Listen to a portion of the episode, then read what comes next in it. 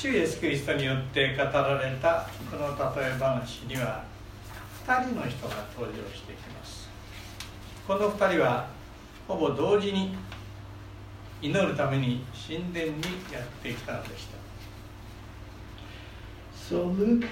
18 9 to 14, there is the parable of the Pharisees and tax collector. There are two men who appeared in this parable. They came to the temple to pray just around the same time. 一人は当時極めて固く真面目な信仰集団として認められていた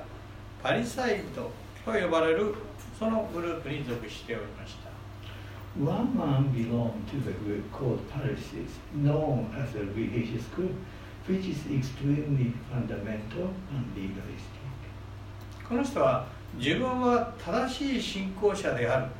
そういう自負心に満ちておりましたまたこの人は自分の祈りにも自信がありました He thought very highly of himself as a, as a righteous man of faith and had an absolute confidence in his prayers. しかしよく考えてみますと信仰と言いますのは神様から与えられた恵みでありますし祈りというのは神様との親しい交わりをすることでありますから自分の信仰に自信があるというのも自分の祈りに自信があるというのもおかしなことなわけです。However, faith is after all grace given by God, and prayer is also mere means for intimate fellowship with God, wherein no one should have place for pride or sense of superiority. またこの自分の信仰と自分の祈りに自信のあったこの人は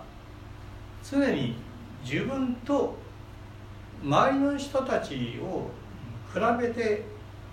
おりましてそして軽蔑したり見下したりしていたのでありました This man, who had pride and confidence in his faith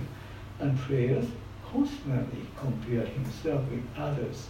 around him so he could feel good about himself by looking down on others.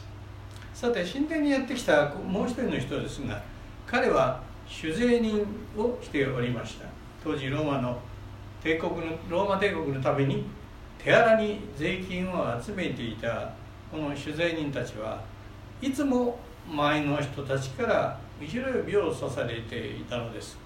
The other man, who also came to the temple, was a tax collector. At that time, tax collectors who worked for Roman Empire were disliked and disrespected by people as a filthy betrayer. この酒税人は神殿のところまでやってきたのですけどもやはり自分のようなものは神殿に近づく資格はないそう思い彼はそれ以上前に進むことができなかったんです This tax collector went to the temple to pray, but he stood at a distance from the temple, thinking that he was not qualified to approach there. その様子を見ていた先ほどのパリサイ人は心の中でこう祈ったのです神よ私が他の人たちのように奪い取るもの不正なもの会員するものでないことあるいはこの酒税人のようでないことを感謝します私は週に二頭断食し自分が得ている全てのものから10分の1を捧げております When the Pharisee saw the manner of this tax collector, he prayed to God in his heart as written in verse 11. God, I thank you that I'm not like other men, robbers, evildoers, adulterers, or even like this tax collector. I fast twice a week and give a tenth of all I get. つまりこの人は神殿につけ近づけない酒税人と自分とを比べて自分自身のことを改めてこう思うのでしたあの汚れた酒税人と比べて私はなんと正しい人間だろうか悪いことに手を出すようなこともなかったし信仰生活を考えても自分は教師たちから教えられた通りに断食も献金もしっかりとやっている So he was actually comparing himself with the tax collector, who was even hesitating to go near the temple. So he can brush up his pride, thinking how righteous I am comparing to the correct, to the corrupt tax collector. I have never acted like evil do, do evildoers, and always have been faithful in offering and fasting as I was taught by my teachers. また自分は常識礼儀儀式を重んじてきた常に世間に対して恥ずかしくない生き方をしてきたああ自分のようなものこそ神と共に歩む人間ではないだろうか Throughout my life, I have always valued good manners, wisdoms, and rituals. My way of life can be displayed to the public without any shame. A man like me should be worthy of walking right beside God. 一方遠くに佇んで神殿に近づけないでいた あの酒税人の方はどうしたのかと言いますと彼は目を天に向けようともせず自分の胸を叩いて言った神様罪人の私を憐れんでください On the other hand, the action the tax collector took is written in verse 13. But the tax collector stood at a distance. He would not even look up to heaven, but beat his breast and said, God, have mercy on me, a sinner. つまりこの人は今自分の生き方を顧みてその過去の汚れた一つ一つを思い出して心から悔いていたのでした。彼は心の中で自分に対して若者若者とそう叫んでいたのでした by remembering each of wrongdoing in the past and repented from bottom of his heart. He was blaming himself and crying out in his heart, What a fool! What a fool! 主イエスキリストはこの例え話をこのように結びました神様から義と認められて家に帰ったのは立派な信仰を演じていたあのパリサイ人ではなくこの自分の胸を叩きながら神様私の罪を憐れんでくださいと言っていたこの人であったのです Lord Jesus concluded this parable as written in verse 14. This man who was crying out, Have mercy on me, a sinner, while beating his beast, while beating his breast, rather than the other who was acting a righteous man, went home justified before God. この例え話でまず注目すべきことはパリサイ人がこんな祈りをしたと語られている一方で酒税人の方は自分の胸を叩いて言ったと語られていることです We ought to pay attention on the different words used for two men in this parable. The Pharisee prayed about himself,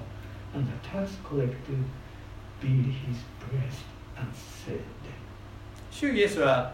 例えこの例え話であえてパリサイ人は祈ったしかし酒税人の方は言ったと言われたのでしたそうですこれは強烈な皮肉であった Jesus used the word prayed for the Pharisees and the word said for the tax collector. collector. He was being sarcastic.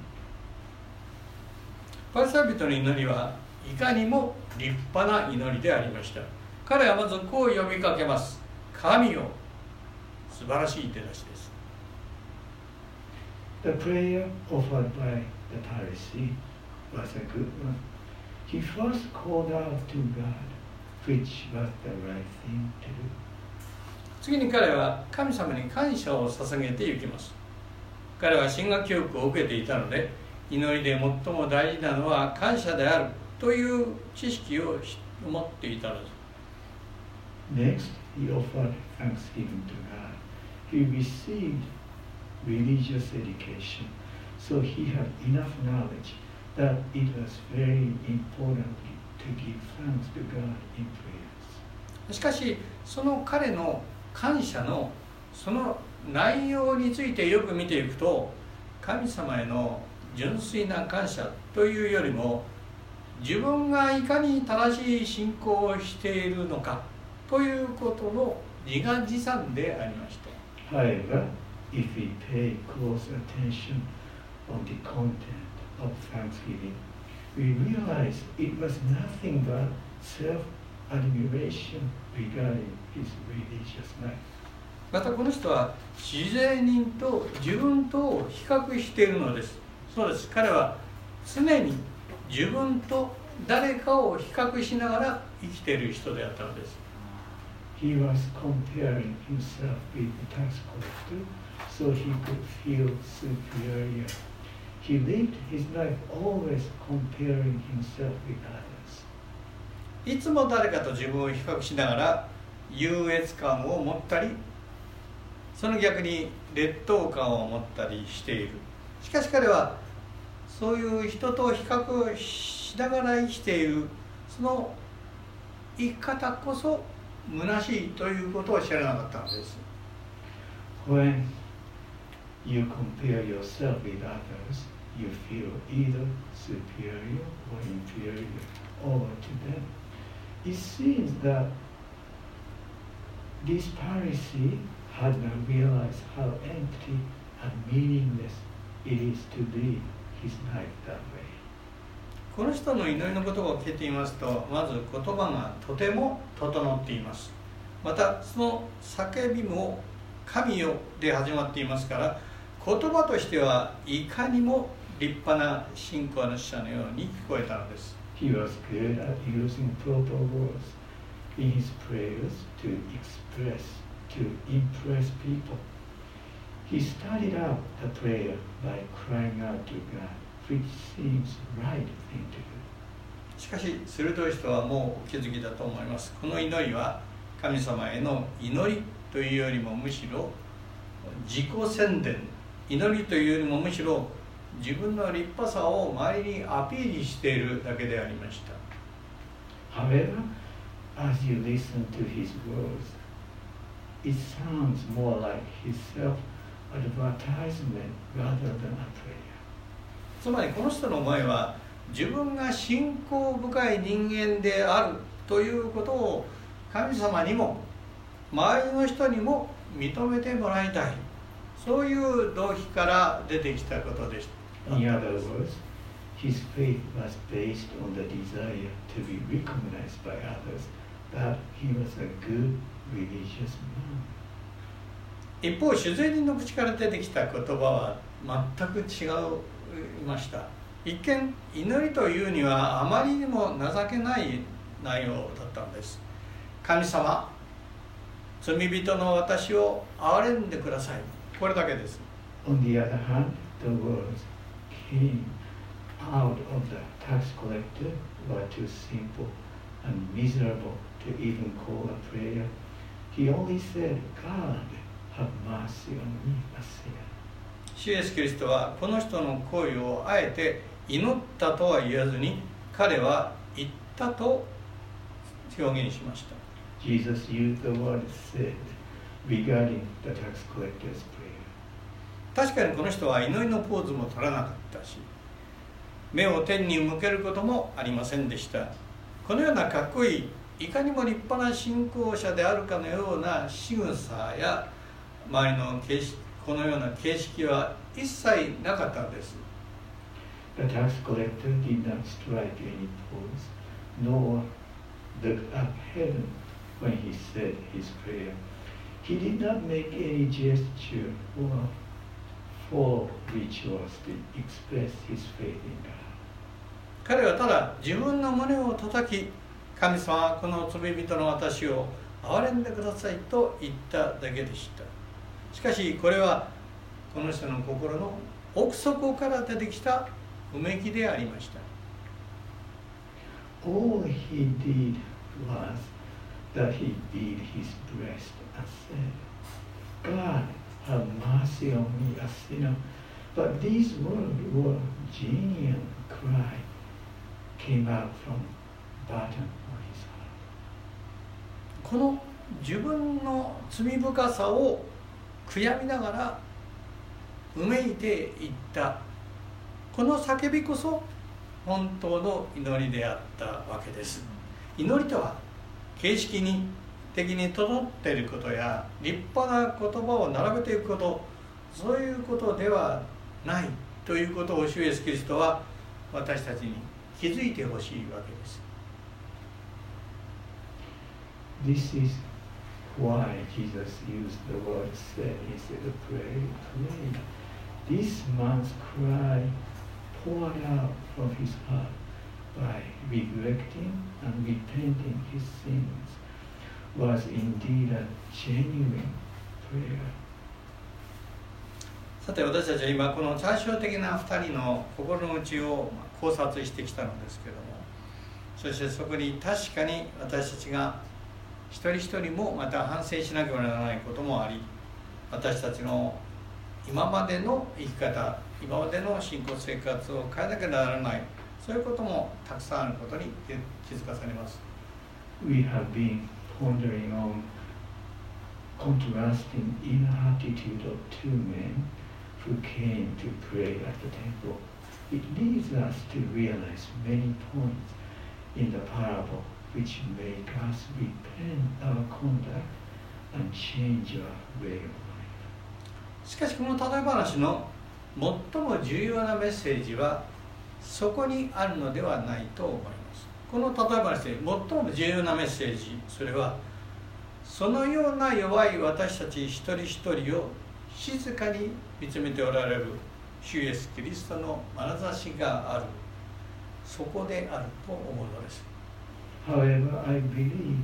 that the most important message of this parable is even beyond what we can learn from the inner attitude of two men. I think that the most important message in this parable can be learned from how God sees our inner attitude.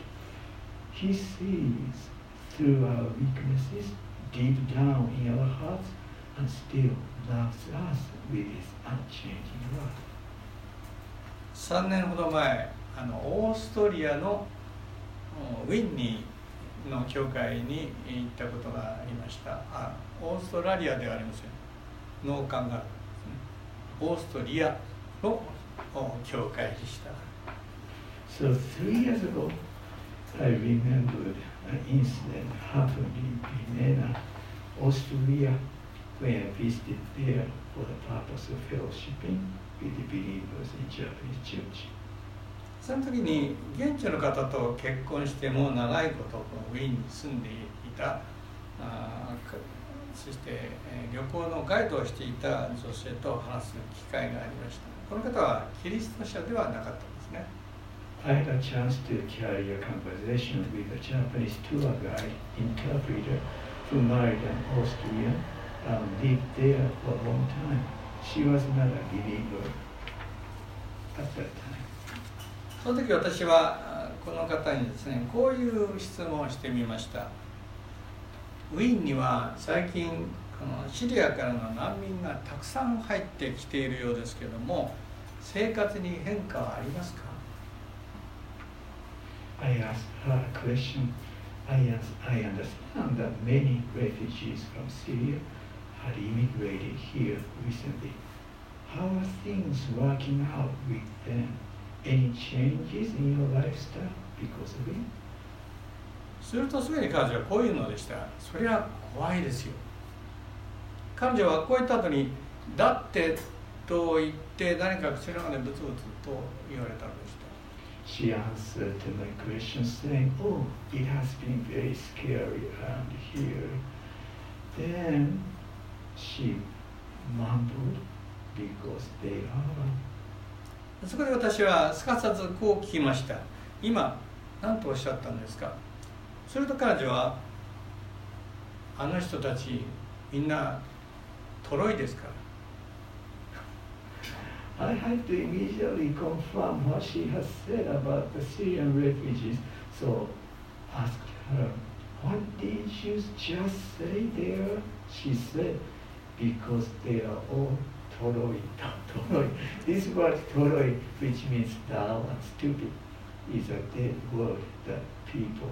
don't even use anymore in Japan. In Japan. 日本ではもう死語になっているトロイということをこの人からもう何十年ぶりでしょうか聞いた私は非常に複雑な気持ちになったのでした私たちみんなトロイですから寂しい言葉だなと思ったんです When I heard this word from her mouth, who lived in overseas for a long time, I had a very complex feeling. She judged and looked down on all the refugees as down and stupid. ウィーンというところはご存知だと思いますけれどもあらゆる国の人が来れると言いましょうかそうそしてこう交差していくそういう町なんですけれどもそのようないろんな民族の人たちが交差しているウィーンのようなところで実際に生活していくというのは確かに恐ろしい現実もあるかもしれませんそしてそれに対して怒りを抑え抑えられないそういう出来事が日々起こっていくという現実があるのだと思います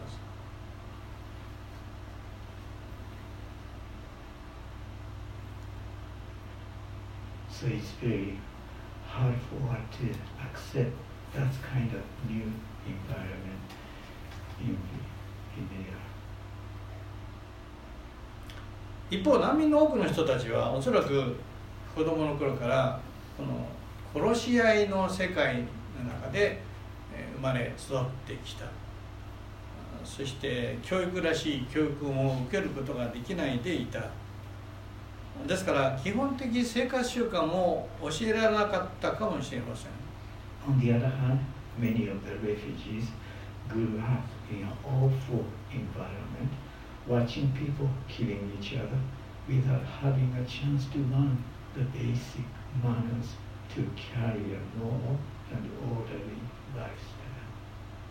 そういう世界にしたいた人たちが、まあ、いわば命がけで何百キロという道のりを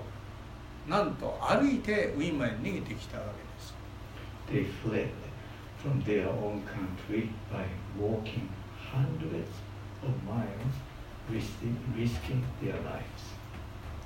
皆さんはそういう方たちにどのような眼差しを注いでおられるのでしょうか？私たちは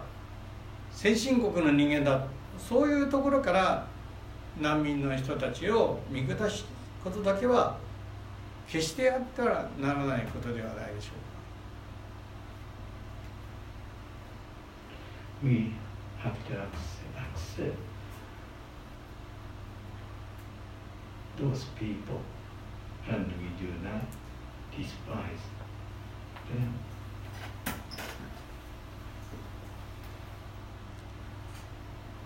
今日の歌詞は主イエスが自分は正しいと思って確信していて他の人たちを見下している人たち。その例え話でありますから主はまずそういう人の信仰祈りその問題について浮き彫りにしておられます Today's parable was to admonish those who are confident in their righteousness before God and look down on others. Our Lord reveals through this parable the problem which nests deep in our hearts regarding prayers and faith. そういうところを私たちが読みますとついついそこから本当のあるべき祈りとは何かあるいは主にある生き方とはどうあるべきか謙遜こそ大切だということに焦点を持っていってしまうんだと思います。When we, when we read this parable, it is easy for us to focus our attention on the importance of humility and proper attitude in prayers on our side. しかし私は今日の聖書箇所には神様の眼差しということを語られているそのことを見落としてはならないと思うのです However, I believe that we should focus our attention on God, how He sees us through and still. それでもなお愛してくださるその神様の眼差しに注目しそのことに感動させられるべきところであると思うのです When we read this parable carefully, we can find two aspects in the way God sees us. 今日の例え話を丁寧に読んでいきますと私たちは神様の眼差しは2つの特性があるということが分かってきますまず神様の眼差しは実に鋭いということです So first, He sees through everything in your heart with His keen eyes. 人と自分とを比較ししつつ生きているそういう人の生き方や人の信仰を裁きつつ生きている人のそういう心を神様は全部ご存知であるということです He sees and knows when we compare ourselves with others or judge faith of others. もう一つの特徴は神様の眼差しは己の汚れに気づきその汚れによって生じた失敗を見つめている。そのために自分の胸を叩きながら深くそのことを悔いている。そういう正直な心の人をまさに信じられないような優しい眼差しを持って見つめておられる。つまりそれでもなお愛してくださる。この眼差しです。Another aspect is that He sees us through when we realize our sins and mistakes. When we deeply regret our sins, beating our breast, He sees the honesty with His kind and gentle eyes. 今日から始まる新しい週私はこの神様の鋭くも憐れみに満ちた眼差しのその中に置かれているということを心に響かせながら一日一日身を低くしてできる限り温かい眼差しを自分自身も持って歩んでいかなければならないそう思うんです As we start a new week, let us remind ourselves that all of our thoughts and deeds are seen by God with His keen but kind eyes. May God help us to truly humble ourselves as we step forward the path prepared by Him, so we can see and treat others around us as gently and kindly as we can. 皆さんの心の優しい眼差しを神様は今週も用いてくださいますよ I believe He is going to use your heart, which is gentle and kind. お祈りしたいと思います。 Let us pray. 神様、このいろんな出来事が起こっている中に私たちは今歩んでいます。河川症や地震やそういう中にあっていろんな困難さ、悲しみ、えーありますけども、しかしあなたの眼差しがどれほど優しく熱い眼差しなのかもう一度教えられますときに本当に感謝いたします。どうぞ愛するお一人お一人をそして特にこの教会のリーダーとして立っておられる井野先生たちご夫妻をどうぞこれからもお守りください。お持ちいただきますように。尊い我らの主イエス・キリスト様のお名前を通し今にお祈りします。アーメン。アーメン。